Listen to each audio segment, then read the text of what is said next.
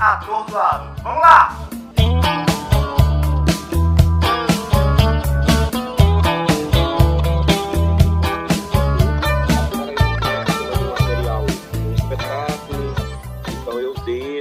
para fazer isso, mas eu almoço e janto e venho para o quarto. Aí vou ler, vou fazer outras coisas, hum, mas estou aqui, na boa, tranquilo. Sou bravo, sou forte, sou filho do norte. Meu canto de morte, guerreiros ouvi. E com honra e alegria eu recebo esse bravo guerreiro da arte maranhense, que vai de índio guerreiro a reis e governadores como Édipo Rei e Pilatos. Domingos Tourinho fico emocionado toda vez que eu ouço esse trecho do, do poema de Gonçalves Dias, não só pelas condições é, bem desfavoráveis que as nações indígenas vêm passando no Brasil, o Maranhão também está dentro desse, desse foco, né? E perceber que nós tínhamos muitos, muitos nativos, né? no Brasil e que hoje a gente não tem um terço da população que outrora nós tínhamos. E o pior de tudo isso é desrespeitar essa nação, é se apropriar casa desses guerreiros e quase que, que, que expulsá-los, né? Desrespeitando é, a cultura, desrespeitando a religião, desrespeitando a língua, tudo, tudo, tudo, inclusive o biotipo indígena, apesar de algumas políticas é, trabalharem no sentido da inclusão do índio, mas não só o índio, né? Outros biotipos também são excluídos a todo instante da, da sociedade. Vide agora a, a confusão que gerou, né? nos Estados Unidos, né, a morte daquele cidadão de forma absolutamente covarde, né, porque ali é o representado por pessoas, né? Mas a gente não pode negar nunca a ideia de que são pessoas. Quem compõe o Estado são pessoas. Então a gente vê ali a, é, o esvaziamento do sentimento humano de um em relação ao outro, sobretudo ali naquele momento de uns em relação ao outro. Então são condições assim absolutamente desfavoráveis e inumanas que a gente se defronta a todo momento e com o índio não é diferente. É. E para quem não conhece esse trecho é da poesia de Gonçalves Dias, né, e Juca Pirama, no qual você está dando vida a essa história, né? É.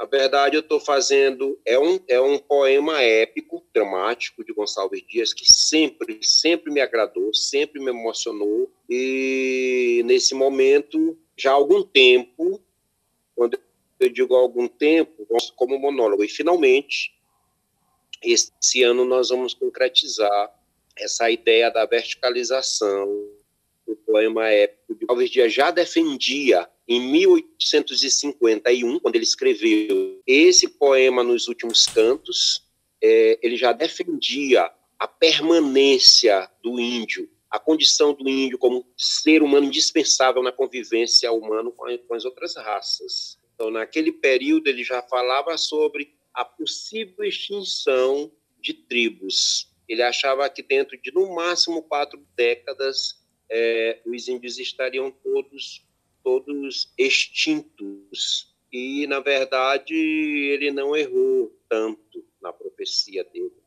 Na verdade, é o índio que é resistente, como foi resistente em relação à escravidão do explorador, né, do colonizador, e o índio ainda hoje resiste. A gente tem que somar forças para se juntar a essa nação, porque na verdade nós somos uma só nação de seres humanos. De seres humanos. Então eu vou estar montando, eu vou estar montando esse texto. Provavelmente a gente pode disponibilizar para a clientela das escolas públicas. Tem uma proposta já nesse sentido, mas também fazer carreira com o espetáculo, não só aqui, mas fora do estado. Talvez fora do país também. E qual que é o spoiler que você pode dar assim, do, do espetáculo para a gente? Tem algum?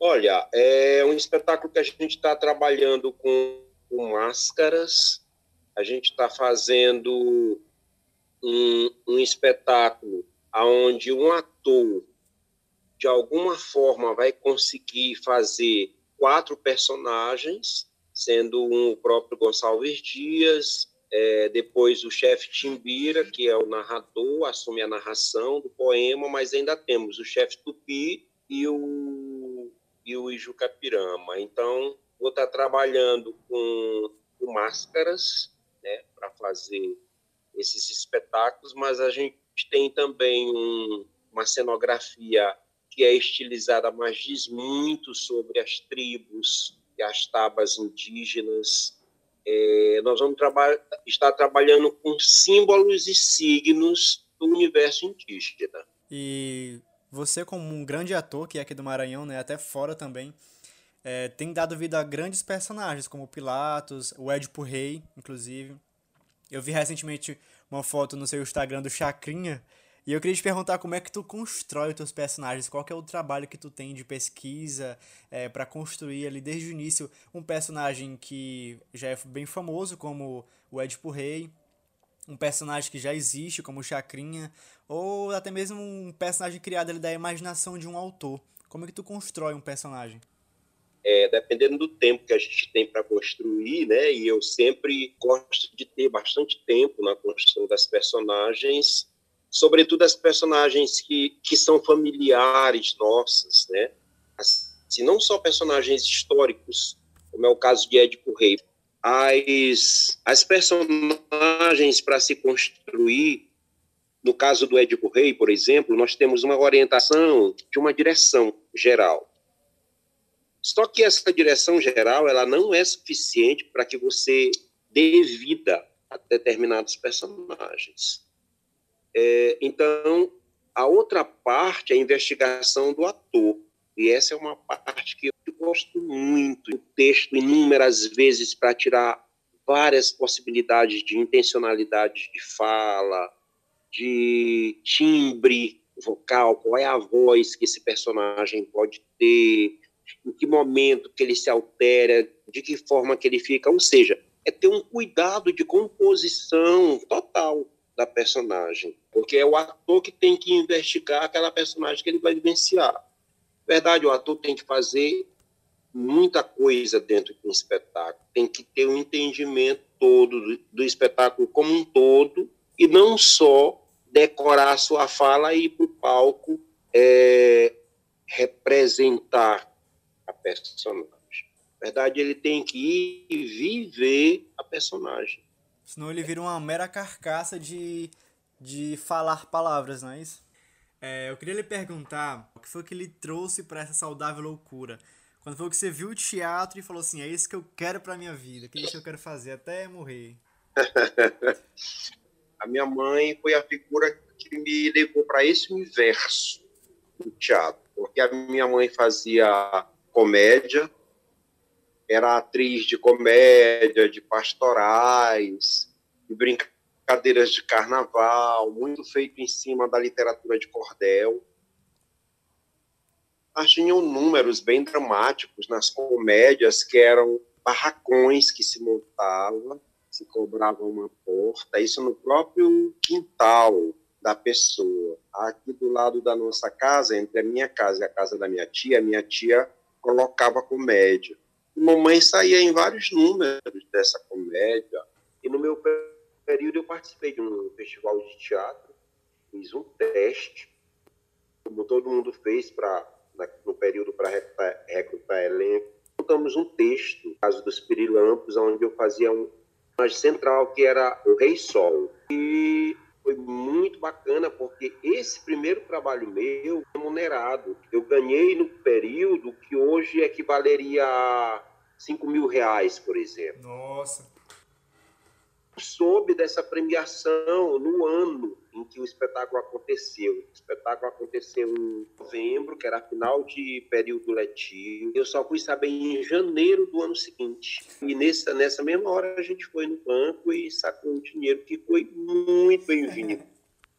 Isso também foi uma coisa que me estimulou bastante, assim, porque eu gostava de fazer, eu escrevia na escola, fazia algumas coisas muito no modelo das revistas que tinham fotonovelas. E eu fazia muito é, em cima desse modelo das fotonovelas, eu fazia aquela coisa de briga, de amor, que no final sempre reconcilia, tem um pai que não quer, que tem para poder criar, para criar o anti-herói, para criar a trama do espetáculo. Então eu escrevia esse tipo de coisa porque eu tinha isso como espelho. Graças a Deus nenhum sobreviveu, não existe mais nenhum rascunho desses desses trabalhos, mas que foi um exercício importante no período, porque era o modelo do período que me de alguma forma me empurrou para essas histórias. E eu já tinha como modelo a minha mãe. Minha mãe era atriz e foi a minha grande incentivadora. Meu pai, se fosse vivo, eu não teria feito teatro. Meu pai era muito radical, tinha uma posição muito conservadora de núcleo familiar. Nunca as famílias olharam com bons olhos, sobretudo naquele período da década de 60, 70, é, o teatro como alguma coisa promissora na vida, mas um antro de perdição, tanto de, da questão da prostituição quanto da questão das drogas. Quando eu falo de drogas, naquele período a droga que nos que atormentavam as famílias era, era somente a maconha, um loló no carnaval, esse tipo, não tinham essas drogas pesadas que hoje tem, pelo menos no nosso meio e tal. Então, sempre a família via que o filho ou a filha poderia se perder nesse universo é, do teatro. Mas não foi isso que aconteceu comigo, muito pelo contrário. Eu, na verdade, me encontrei é, buscando o teatro como uma linguagem de expressão da minha vida, dos meus anseios, das minhas esperanças, e tenho isso até hoje. O senhor citou ainda agora a questão da fotonovela. E aí, por eu ter ouvido a palavra novela, eu me lembrei de da A Cor do Pecado, né? Que você fez, fez uma ponta, foi convidado para fazer uma ponta. E ali a primeira fala da novela é, era sua, não é isso? Como é que foi essa experiência trabalhar ali com é, ter essa cena com o Reinaldo Giannichini? tinha, na verdade, isso foi em 2002, e eu fiz o teste com a menina, e o teste foi assim, contar um pouco da sua história. E quando eu comecei a contar a minha história, ela começou a se emocionar, porque a história é muito parecida com a dela. Todo mundo que fazia teatro amador na década de 70, até meados de 80, tinha uma história mais ou menos parecida. E aí ela se emocionou muito com o meu relato e ela interrompeu o meu teste, que era, na verdade, essa, esse relato da minha experiência, que eu tinha 30 e poucos anos de teatro naquele período, sonhei essa ponta, é, o farmacêutico, e, e, fiz duas contracenas com o ator principal, que era o Reinaldo Gianecchini. Reinaldo Gianecchini estava vindo do exterior e fazia uma carreira muito promissora de modelo internacional, mas foi fisgado pela emissora e veio fazer o protagonista dessa novela, ainda sem tanta experiência cara muito bonito, com uma história muito bonita de vida. Termina que Da Cor do Pecado vai ser a novela que mais teve contratos para passar no exterior. E a novela passou em, muitos países, muitos países, porque é, a trama era história bem em cima do preconceito, né? Que a Isa Araújo fazia a personagem principal, que, que era negra, que era nordestina e tudo mais, e ele de uma outra família mais sofisticada, uma outra cor e tal. E termina que a gente faz, faço duas cenas. O que é surpreendente nesse aspecto é que eu já, já tendo uma carreira absolutamente consolidada como ator, mas a televisão consegue fazer uma coisa mágica Quer dizer, mesmo as pessoas que já me conheciam como ator, com um trabalho já reconhecido como ator, a televisão alcança um índice de popularidade muito grande. como se eu fosse ator naquele momento fazendo a novela. Eu tinha, assim, todos os programas de televisão eu fiz nesse período em São Luís, já fazia alguns, mas eu fiz assim, todos, até cozinhar em programa de televisão eu fiz. Eu fiz a, uma cozinha, um, um prato que eu inventei aqui em casa. Eles vão ver aqui, filmou em casa, tudo por conta da novela. É, repórteres das, das emissoras me pediam autógrafo, coisa que nunca havia acontecido antes. Recebi convite para ir para o Rio, era o Henrique Rios, que era o diretor-geral, dividida com a Denise Sarraceni. A Denise me convidou para ir para o Rio, mas eu, com a vida toda consolidada, estruturada aqui em São Luís, não me interessei. E eu creio que esse foi um grande desafio, né? Participar de uma produção ali da Globo. E mas é. tirando esse, qual foi assim um outro grande desafio que você já enfrentou né, nessa área do teatro? Desafio na minha carreira até hoje foi fosse um divisor, se não, na verdade foi um divisor de águas na minha carreira foi Édipo Rei, quando a gente fez no sítio do Físico por seis anos lá no sítio do Físico, o último ano a gente fez no Palácio dos Leões, quando o Palácio estava sofrendo uma reforma estrutural, físico-estrutural, e nós, inclusive, fizemos a inauguração do Palácio dos Leões com a representação do espetáculo dentro dos jardins do Palácio. Fizemos uma homenagem aos trabalhadores que estavam recuperando o Palácio. E eu li o texto de homenagem aos trabalhadores em 97, porque também foi o ano em que São Luís foi elevado à categoria de patrimônio da humanidade. Então, foi uma cerimônia grandiosa feita pelo governo do Estado, onde o espetáculo ganhou a cena principal como homenageando os, os operários que recuperaram o Palácio Campiões. Muito bacana. Aí eu estava dizendo que, que Édipo Rei foi o divisor de águas na minha carreira, porque, com toda certeza, uma das personagens que eu mais dei com esmero na construção dessa personagem. E a resposta foi, foi fantástica. Nós tivemos, tínhamos todos os dias no sítio do físico, e a ambientação era feita no sítio como se fosse na frente de um palácio em ruínas na Grécia. Então, é, o cenário que era original era um cenário, as pessoas faziam um passeio turístico pelo sítio. Para isso, nós tínhamos guias turísticos e nós treinávamos com alunos das universidades e da então Escola Técnica, hoje IFMA, que serviam como guias. Então, eram dez guias, um guia para cada, cada ônibus, eram dez ônibus fantástico, fantástico. Nunca participei de nenhum projeto tão grandioso como esse. Foi o projeto que me deu essa condição de talvez um dos atores mais nobres do cast de teatro maranhense. assim. Agora, nos, nos colocando como do outro lado, como plateia, porque a gente sabe que a maioria do público que vai ver teatro é o, o público que consome teatro é geralmente quem faz teatro, né? Quem tem contato com essa arte de teatro, principalmente nos dias de hoje. E lhe colocando agora como público, qual foi assim a, a peça, a obra ou a cena que você assistiu que mais te marcou, assim, que sempre vem na sua memória, que você achou bonita, que, que realmente lhe marcou? Você tem alguma?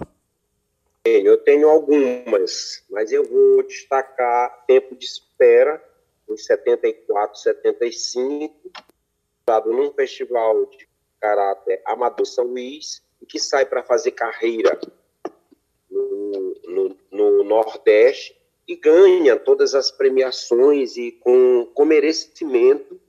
Tempo de Espera foi um espetáculo que me marcou minha vida, porque Tempo de espera fala de uma família que fica esperando acontecer coisas na sua vida, mas numa, numa condição de extrema miséria, como era e ainda é nos municípios maranhenses. Tanto é que esse trabalho, depois que foi para a Europa e outros países, é, as pessoas não acreditavam naquela realidade que estavam vivendo. Muitas pessoas agrediam Aldo, que era o autor e diretor do espetáculo, por não aceitar que aquilo de fato existisse.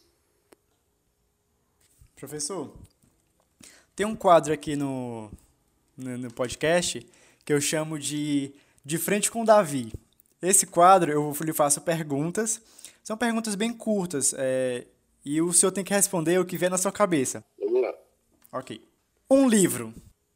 Rapaz, eu tenho um livro que, que me até hoje me intriga muito. Era Os Deuses Astronautas, de Eric von Däniken. Um filme. Filme. Tomates verdes fritos. Uma música. Ah, eu sou muito apaixonado por música, mas não vou dizer uma música, vou dizer um gênero. Dentro da história da, da musicalidade brasileira, do universo sonoro brasileiro, é talvez o momento mais feliz que a gente tem, o momento da MPB. MPB, também sou apaixonado por esse gênero. Um personagem personagem, eu vou falar um personagem que eu ainda não vivi, vontade de fazer. São dois. Eu tenho vontade de fazer um personagem de Shakespeare, que eu ainda não consegui fazer. Nelson Rodrigues. Seriam, no caso, dois personagens. Uau. Fazer um personagem de Nelson Rodrigues. Tem uma, uma história de Nelson Rodrigues, uma, uma peça que eu acho muito, muito bonita e muito interessante. E eu tenho muita vontade. De, eu participei de uma montagem dela. E eu tenho muita vontade de participar de uma segunda montagem com atores mais maduros, é, assim, mais grandiosa. E a, a peça é Viúva Porém Honesta. Eu fiz um personagem que era o Diabo da Fonseca e para mim foi um dos personagens assim que mais me deu conteúdo para estudo, mais conteúdo para para evolução. Ele é um personagem muito interessante. Assim, você como ator, diretor, assim, alguma referência? Eu citei minha mãe, que seria a minha principal referência, mas, mas eu tenho outras referências. Eu, eu tive grandes mestres e mestras. Tácito Borralho, porque eu Tácito, inclusive, teve na banca quando fiz o meu primeiro espetáculo, que foi o caso dos Pirilampos, onde eu fazia aquele personagem duplo que era o Sol e o Mormaço. E teve Tácito, é, o Biratã Teixeira, Reinaldo Farai. Eu lembro desses três na banca. Então, talvez eu não precise falar em outros.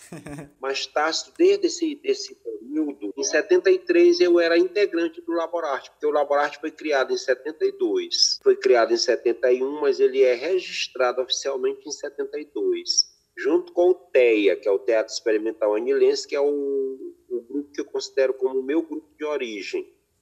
Tácito Borralho, queremos você aqui nesse podcast. a minha, a minha, a minha referência é por conseguir estar com Tácito até hoje. Prosseguindo agora com o quadro, né? Um sonho. Um sonho que eu estou conseguindo, que eu conseguirei realizar esse ano, graças a Deus. A montagem de Jucapirama, que é um trabalho solo, é o meu segundo trabalho solo.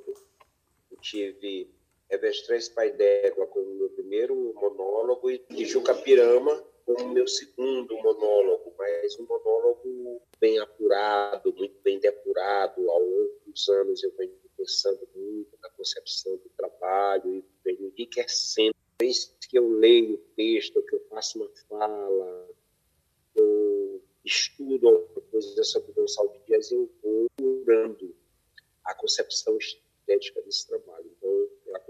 Então, muito no resultado. E breve, breve nós vamos estar na cena com ele. Um espelho.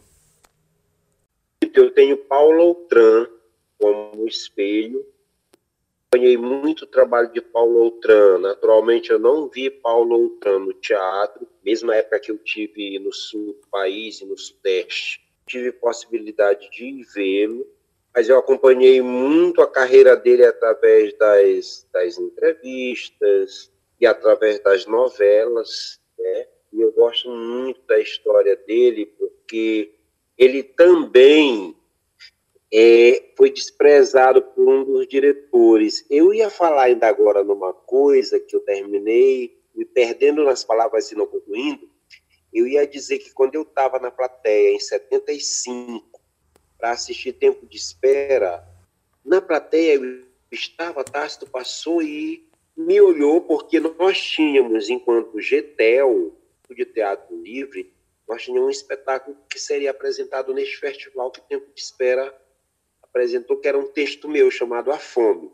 É, e a gente apresentaria. Aí Tássio me viu lá, disse mesmo, poxa, rapaz, tu não desiste mesmo, né? Ainda não desistiu? Por ironia do destino, hoje eu sou, junto com outros companheiros e companheiras, sócios fundadores da Coteatro, que é a Companhia Oficina de Teatro, e que fundamos em 89. Com essa companhia, nós montamos já muitos espetáculos onde eu estou sempre nas, nas produções. Agora, um medo. Eu já passei por um momento muito complicado no, em cena. O medo que eu tenho é do branco. Nossa. Medo do, os atores têm medo do branco, mas hoje já não tenho tanto medo do branco, porque eu compreendo que o branco ele acontece por uma distração. Eu já tive no Édipo Rei, eu tinha uma namorada que assistiu o Édipo no primeiro ano ou no segundo ano, 91, 92, ver se a minha namorada tinha ido assistir o espetáculo. A minha procura em cena, atuando, eu perdi o tempo de uma, uma contracena com Creonte, era o Jonatas Tavares, excelente ator, está em Goiânia fazendo muito teatro, muito musical, muito filme. Perde um tempo de resposta, mas um tempo assim, aquele tempo de milésimo de segundo, mas eu isso serviu para que eu jamais pudesse repetir essa distração em cena, mas assim, a gente não pode controlar isso. Essas coisas acontecem independente da nossa vontade. Então, eu tenho medo do branco, porque o branco ele estraga um trabalho bem construído de um ator se o ator terminar se distraindo para um outro caminho que não o foco da atuação. E essa foi a última pergunta do quadro de frente com o Davi. E já chegando no final da, de, desse nosso papo, a gente vai mudar de estação e vai para a estação poesia é onde eu peço para o convidado, para o meu amigo que está vindo, vindo no, no, no, podcast, recitar alguma poesia em que ele que marcou a vida dele ou que ele goste muito, que seja de autoria própria ou de algum outro poeta. E aí, vamos mudar para essa estação? Eu não vou dizer o Brecht, aquele Contas de um Trabalhador que Lê, vou falar rapidamente o que é o poema. Hum. É Perguntas de um trabalhador que lê, de Bertolt Brecht, é exatamente a pergunta que diz assim mesmo. Quem construiu a Tebas de sete portas? livro constam que foram os reis. Teriam os reis construídos os blocos de pedras? Então, é, é, Brecht começa assim, dizendo assim, será que, que quem manda fazer foi fazer? Verdade, quem vai fazer é o operário. E o operário não é homenageado. Então, por conta disso, eu escolhi para homenagear os operários da reforma do Palácio dos Leões esse poema. Diz muito para os operários. Ele valoriza, o Brecht valorizava o operário porque o Brecht cria um mundo igualitário. Sofreu muito nos campos de, de guerra, foi auxiliar de enfermagem, foi, viu muitos corpos destroçados, então o teatro dele sempre serviu um mundo que tivesse os mesmos direitos.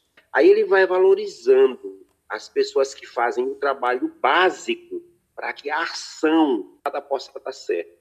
É muito lindo o poema, mas eu não tenho, como eu não tenho poema de cabeça, vou dizer um outro poema. O poema de Ferreira Goulart chama Touro Pintado. Diz a lenda que na Praia dos Lençóis, no Maranhão, existe um touro negro encantado e que esse touro é Dom Sebastião. Diz-se se a noite é feia, qualquer um pode escutar o touro correr na areia até se perder no mar. Onde vive num palácio cheio de sedas e ouro, mas todo esse encanto acaba se alguém matar o, o touro. Se o povo matar o touro, o ouro se torna pão.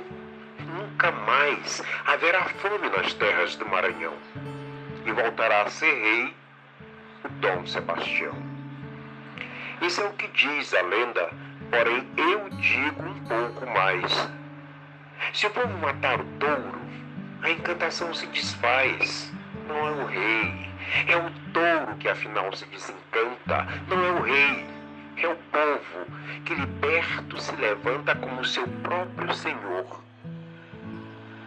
Porque o povo é o rei encantado no touro ele mesmo inventou. O touro encantado. Ferreira Goulart.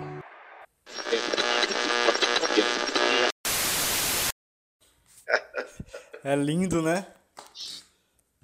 Muito bonito, muito bonito, sobretudo porque ele fala a lenda, depois ele desmistifica a história da lenda. Ele diz que se o povo se levantar contra, né, ele vai encontrar o reino que ele tanto, tanto almeja. E com essa, com essa poesia a gente encerra é, esse papo com essa lenda que é Domingos Tourinho. Obrigado pela lenda.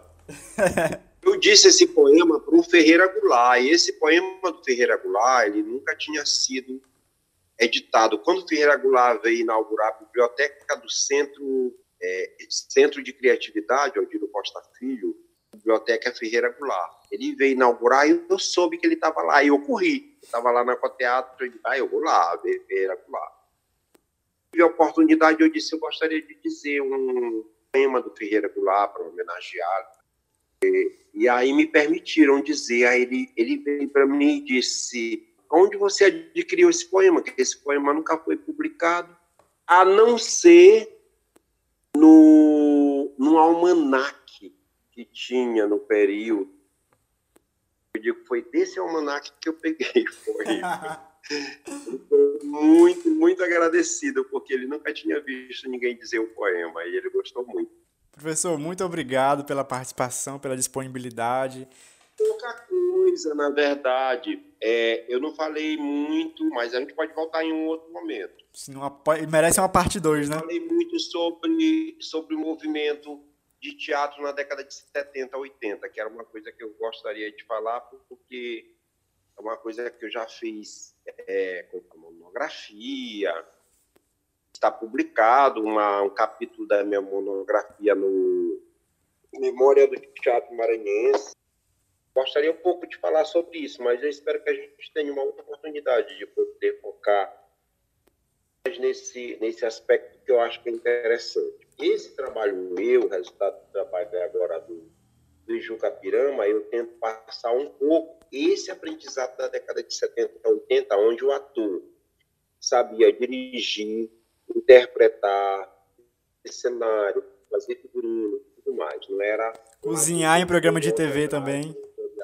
Sim, sim, fiz, inventei, inventei um prato chamado carne guisada à minha moda. Carne guisada com batata à minha moda. a moda tourinho.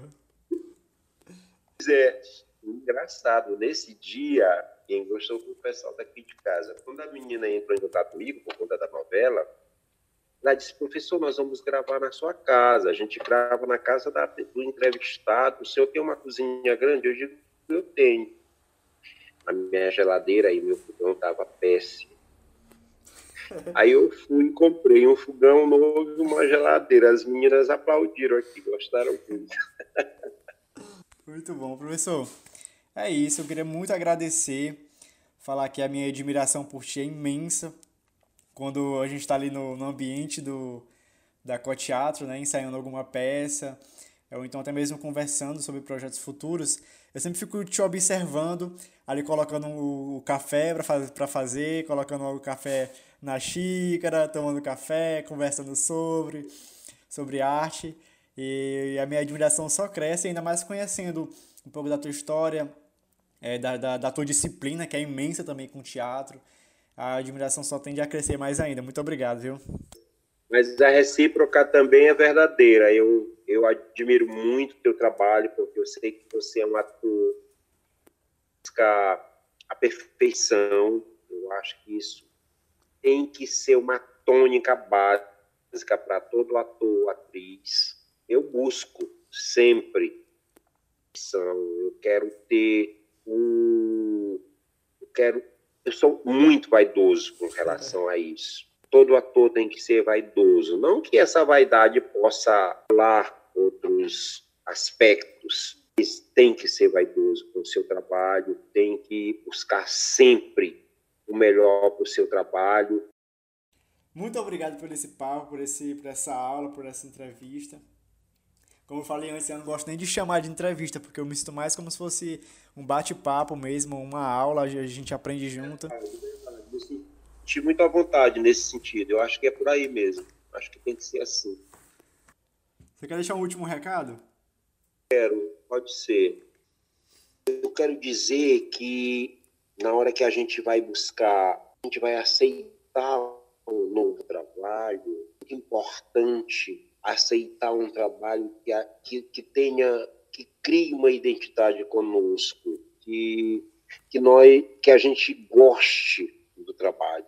Porque se você for é, privilegiar outros aspectos, como o dinheiro que eu vou ganhar com aquele trabalho, e falar em dinheiro, Maranhão, para muitos atores, é, e atrizes é, é, quase nada, porque as, as produções às vezes são muito incipientes nesse sentido. Eu, por exemplo, que quero ser feliz representando, que eu me sinto absolutamente feliz, muito completo representando, é porque eu sempre, propostas que eu aceito, é, é o diálogo que eu quero estabelecer com a comunidade. Eu acho que é importante participar daquele trabalho, porque ele diz muito para a transformação, para melhor a sociedade. Eu acho que é esse que é o papel fundamental da arte, informar e divertir, e transformar. Senhoras e senhores, Domingos Tourinho. Senhoras e senhores, eu sou David Lopes e esse aqui é o podcast Ator do Lado. Vamos lá!